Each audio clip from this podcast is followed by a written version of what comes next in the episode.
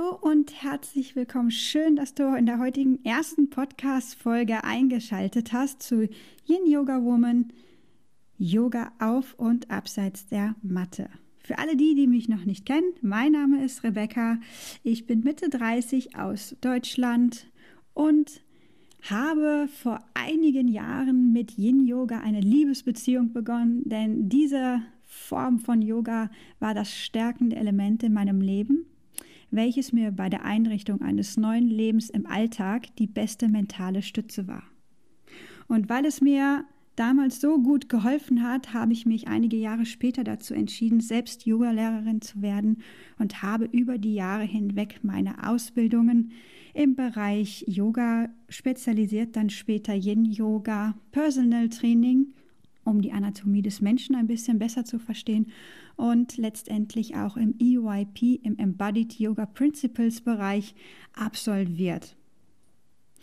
Meine Geschichte begann eigentlich damals 2013, als ich mich dazu entschlossen habe, auszuwandern in die Vereinigten Arabischen Emirate nach Abu Dhabi. Es klang so faszinierend und so toll und nachdem ich tatsächlich auch einige Male dort war, um mir den Alltag mal so ein bisschen vorstellen zu können, habe ich tatsächlich meinen Job gekündigt, 187 Kisten Haushalt gepackt, in einen Container übersee verschifft und vorerst Freunden und Familie Goodbye gesagt. Angekommen im neuen Alltag, im neuen Kapitel, im Land von tausend einer Nacht war es einfach faszinierend, aufregend und total euphorisch, diese neue Reise zu starten. Ich habe die ersten Wochen damit verbracht, Land und Leute kennenzulernen, alles aufzusaugen und glücklicherweise direkt gute Freunde zu finden, mit denen man diese schönen Momente teilen konnte. Und eines Morgens wurde ich wach und konnte mich nicht bewegen. Es war wie, als ob mein Körper gelähmt war und mein Herz raste und mein Kopf schmerzte und das rechte Auge sah nur noch verschwommen und ich bekam die absolute Panik weil ich in dieser Form einen heftigen, eine heftige Reaktion meines Körpers noch nicht so erlebt hatte. Dennoch erinnerte ich mich daran, dass die Wochen und Monate vor meinem Umzug leichte Ansätze von diesem gezeigt haben, was ich jetzt erlebt hatte. Ich hatte aber komplett ignoriert, dass mein Körper mir wochenlang kleine Signale sendete, so auch die schlaflosen Nächte, ein kompletter Kreislaufzusammenbruch, zweimal im Büro, der mich dann schließlich in die Notaufnahme brachte, Übelkeit und die Kurzatmung, wenn es zu stressig wurde. Da wurde mir erstmal bewusst, dass der Spruch, das Mantra oder einfach schlichtweg die Wahrheit, das, was der Kopf denkt, spürt der Körper, so absolut zutreffend war. Ich machte mich in den nächsten Wochen darauf, ähm, im Paradies, wo doch eigentlich alles so schön und wunderbar war, wo alles neu begann, auf eine Ärzte-Odyssee. Neben MRT und CT besuchte ich einen Neurologen und alle gaben mir dieselbe Antwort. Ihr Körper ist absolut in Ordnung, absolut gesund. Es ist ihre Psyche, es ist ihre Seele. Sie haben auf, ihrem, auf ihrer Odyssee ins neue Abenteuer etwas nicht bearbeitet. Sie haben etwas übersehen. Und ich wusste eigentlich gar nicht genau, was ich damit anfangen sollte und war mit den Symptomen und dieser Aussage reichlich überfordert. Ich schlängelte mich also so durch weiter durch den Tag und dachte, dass es vielleicht einfach irgendwann eines Tages aufhört, weil es doch so wunderschön hier ist. Und ein paar Tage am Strand liegen, ein Buch lesen, wird vielleicht helfen. Aber genau diese ruhigen Minuten, diese ruhigen Stunden brachten jedes einzelne Symptom immer wieder zum Vorschein. Und ich dachte mir nur, wie lange kann ein kleines, gesundes Herz so lange, so heftig schlagen, bis es nicht mehr schlägt. Und so wurde mein anfänglicher Start in dem Land von Tausend und einer Nacht ganz schnell irgendwie zu einem kleinen Albtraum. Eine Zufallsbegegnung am Strand mit einer Yogalehrerin veränderte jedoch alles. Sie sprach mich an, legte ihre Hand auf meine Schulter und sagte, mit Ihnen stimmt etwas nicht, richtig? Und ich war nicht geschockt, aber ich war verwundert und überrascht, weil wir hatten zuvor kein Wort miteinander gewechselt und wir hatten uns auch noch nie persönlich getroffen. Und jeder, der vielleicht von euch schon mal eine Reiki-Sitzung gehabt hat, weiß, was ich meine, wenn ein Gegenüber spürt, dass bei dir etwas nicht in Ordnung ist. Und sie kam zum richtigen Zeitpunkt. Und wir trafen uns einfach ein paar Tage später in, ihrer, in ihrem Yoga-Studio. Und von da an haben wir eigentlich ein ganzes Jahr lang miteinander gearbeitet. Sie hat mit mir stundenlang Yoga gemacht, erstmal nur auf physischer Ebene, um den Körper zu öffnen, um die Muskeln zu entspannen. Darüber hinaus habe ich regelmäßig Massagen bekommen, damit der Körper sich weiter entspannt und der Geist ruhen konnte. Eingeklemmte Nerven oder verschobene Wirbel, die ich gar nicht bemerkt hatte, hat sie durch Osteopathie ins Rechte gerückt. Und dann haben wir angefangen, das Problem zu suchen und es zu verarbeiten. Und ich hatte es, es hat so lange gedauert, es aussprechen zu können, aber es war die Angst vor dem Ungewissen. Ich hatte eigentlich komplette Angst vor der Zukunft. Trotzdem ich ja alles gesehen hatte, wie euphorisch, schön und wunderbar es war, hatte ich all das, was ich aufgegeben habe in Deutschland, was ich mochte. Ich mochte meinen Job. Ich hatte ein tolles Verhältnis zu Freunden, Arbeitskollegen und Familie. Ich mochte den Ort, wo ich aufgewachsen bin. Ich hatte es einfach so leichtfertig aufgegeben. Es war zu schnell. Ein so schönes Gesamtpaket, was ich jetzt im neuen Alltag gar nicht mehr haben konnte. Beziehungsweise ich hatte mich nicht darauf vorbereitet. Und da stand ich da in dieser schönen Welt, aber wusste nicht, wohin mit mir. Und ich hatte keinen Ansatz, meine Geschichte weiterzuerzählen. Und das überrollte mich.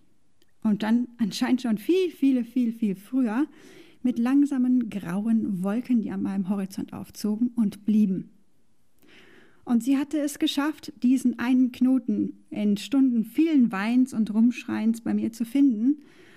Und das zu akzeptieren war sehr, sehr hart für mich. Aber das war der erste Punkt, wo wir angefangen haben, dann mit der Seele und dem Geist, durch viel Meditation, Stille sein, Ausgeglichenheit und vor allem Zeit mit mir ganz alleine in den Griff zu bekommen.